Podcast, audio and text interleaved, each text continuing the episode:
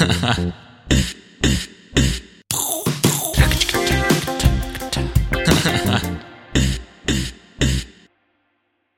wunderschönen guten Tag wünsche ich allerseits. Ich hoffe, euch geht es gut und wir hören auf mit den Berlinern. Wir sind wieder im Hochdeutschen. Ich wünsche euch einen wunder wunderschönen guten Tag. Ähm, herzlich willkommen bei Perdu. Für alle, die noch nicht dabei sind, ähm, schön, dass ihr jetzt dabei seid. Ähm, hört euch auch alle anderen Folgen an.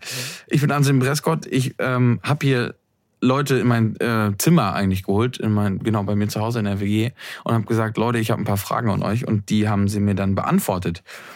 Und letzte Woche, denke ich mal letzte Woche, ging es darum, welche Eigenschaften sie an Männern gut finden oder schätzen. Und diese Woche fragen wir, welche Eigenschaften schätzt du nicht an Männern? Nee, würde ich auch sagen, dass ich immer nur ähm, bei Individuen Eigenschaften schätze oder eben auch äh, nicht leiden kann.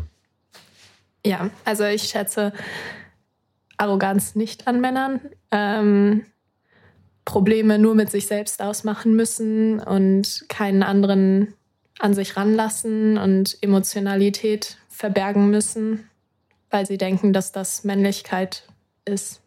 Genau das Gegenteil eigentlich. Ich äh, schätze nicht an Männern, wenn sie sich zu sehr auf ihre Männlichkeit berufen.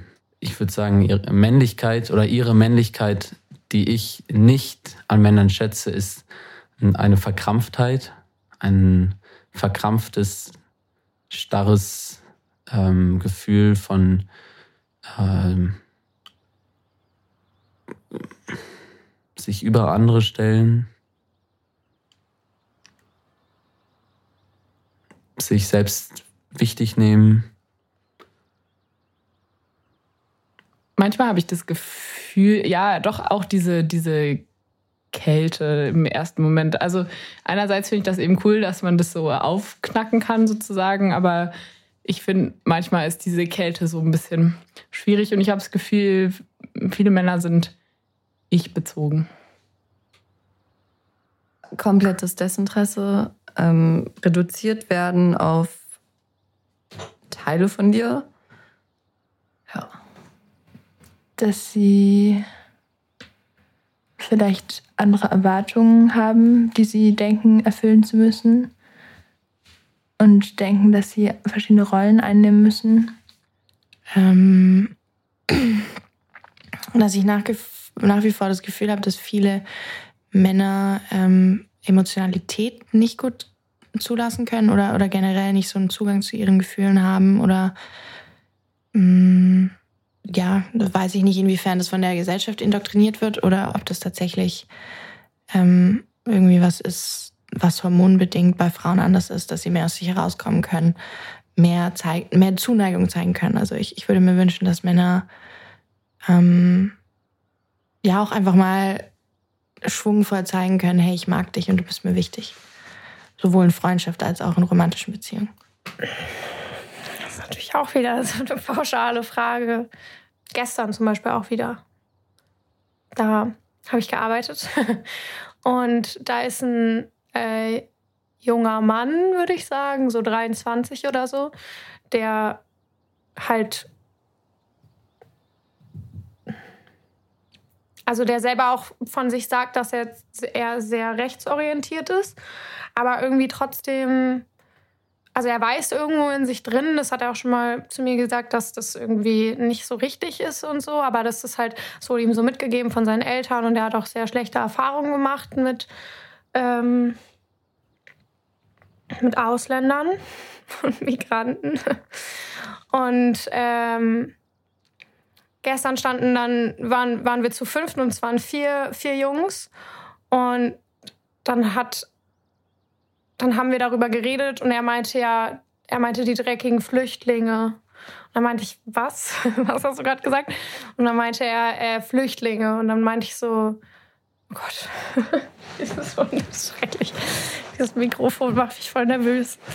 Ähm, auf jeden Fall hat er, dadurch, dass es so eine Gruppe von Jungs war und ich war so das einzige Mädchen, hat er voll zugemacht und konnte dann nicht da weiter drüber reden. Und ich wollte mit ihm einfach nur darüber reden, warum er so denkt und so. Und das, das ging dann irgendwie nicht mehr, dann nur noch so abgeblockt. Und dann, als ich später mit ihm alleine war, dann ging es wieder. dann konnte er voll darüber reden. Aber in dieser Gruppe war das so ein Ding der Unmöglichkeit. Aber kann ich natürlich auch nachvollziehen. Das ist jetzt vielleicht nicht das angenehmste Thema, um in der Gruppe darüber zu sprechen, wenn man sich nicht so gut kennt. Dass sie nicht das gleiche Körpergefühl haben wie ich. Und andere Frauen.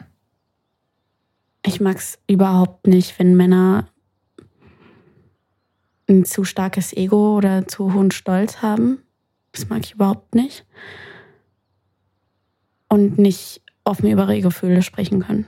Ähm, die Eigenschaften, die ich an Menschen generell nicht schätze, ähm, keine Akzeptanz zu haben, ähm, kein Verständnis, nicht zuzuhören, wenn man mit ihnen redet, nicht darauf einzugehen, was man sagt, sondern einfach an einem vorbeizureden, ähm, Aggressivität, Egoismus, Gewalt, Bereitschaft. Beziehe mich da selber auch mit ein. Also ich rede nicht nur von anderen, aber ich glaube, dass sich ja manchmal halt ein bisschen zu wenig Gedanken machen. Also da, wie gesagt, da bin ich wirklich auch manchmal so, ich denke über Sachen nach, zehn Sekunden, ja, stimmt, da gibt schon Sinn, so und dann auch fertig. Also so diese, manchmal mache ich es mir zu einfach. Ich als, als auch ein Teil der, der männlichen Gruppe und ich habe auch das Gefühl, allgemein sind, wenn ich so mit meinen Leuten über Probleme rede, dann sind wir eigentlich immer relativ schnell dabei, äh, eine, eine Lösung zu finden, ohne viel nachgedacht zu haben. Das, das mag ich für gewöhnlich nicht so. Also manchmal bin ich auch so drauf, also nicht, nicht im aggressiven Sinne, dass ich draufhaue, sondern dass ich, wenn ich ein Problem habe, erstmal hirnlos anfange und mir danach so denke, verdammt, hätte ich mir doch lieber einen Plan gemacht. Übergrifflichkeit. Und eine, wie kann man das richtig sagen, eine falsch eingeschätzte Dominanz. Die meisten Männer hauen erstmal drauf, bevor sie denken. Ich bezogen. Objektifizierung und das Abstoßen von Emotionalität und das zu große Ego. Männer machen sich zu wenig Gedanken und hauen einfach auf den Tisch und sind übergriffig. Ja, was man so alles mitbekommt in der Welt mit Männern. Man kann natürlich noch einige weitere Dinge hinzufügen, vor allem wenn man die aktuelle weltliche Lage in der Politik und in der Wirtschaft sieht. Und das ist ja auch nur ein öffentliches Bild. Viel mehr passiert noch im Alltag. Und vieles davon wird nirgends erwähnt obwohl das mindestens genauso wichtig ist. Auch die Historie zeigt uns zum Beispiel eine Reihe an Kriegen, die meist auf persönlichen Belangen von Männern entstanden sind. Die massive Unterdrückung der Frau und die eigene Vorstellung vom Mann und seinen Aufgaben. Ein Teil, den ich davon im Alltag erlebe und den mir meine weiblichen Freunde immer mitteilen, ist zum Beispiel Catcalling. Belästigung, die im öffentlichen Raum stattfindet. Pfeifen, rufen, auch anfassen. Und es wurde mir nicht selten berichtet. Wie ist das bei euch? Habt ihr damit schon Kontakt gehabt? Und wenn ja, wie? Ich glaube, dass diese Männlichkeit, auch wenn das manchmal so aussehen würde, keinem Mann gut tut. Und der Begriff toxische Männlichkeit sich nicht nur auf die äußerlichen Wirkungen beschränkt, sondern auch auf das Innen derjenigen. Heißt, toxische Männlichkeit ist nicht nur nach außen für die Gesellschaft toxisch, sondern wirkt sich toxisch auf das Innere jener Männer aus. Auch hier haben manche weiter gesagt, man kann nicht verallgemeinern. Allerdings haben manche, die bei den positiven Eigenschaften gesagt haben, man kann das nicht pauschalisieren, auf einmal ohne einen Kommentar angefangen, Eigenschaften zu nennen, die sie nicht an Männern schätzen.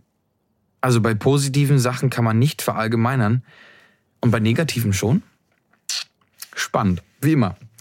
Teilt eure Gedanken untereinander oder lasst mich via Instagram wissen, was ihr dazu denkt, auf meinem Perdu-Account. Ich sag tschö, bye bye und wünsche euch was. Bis denn.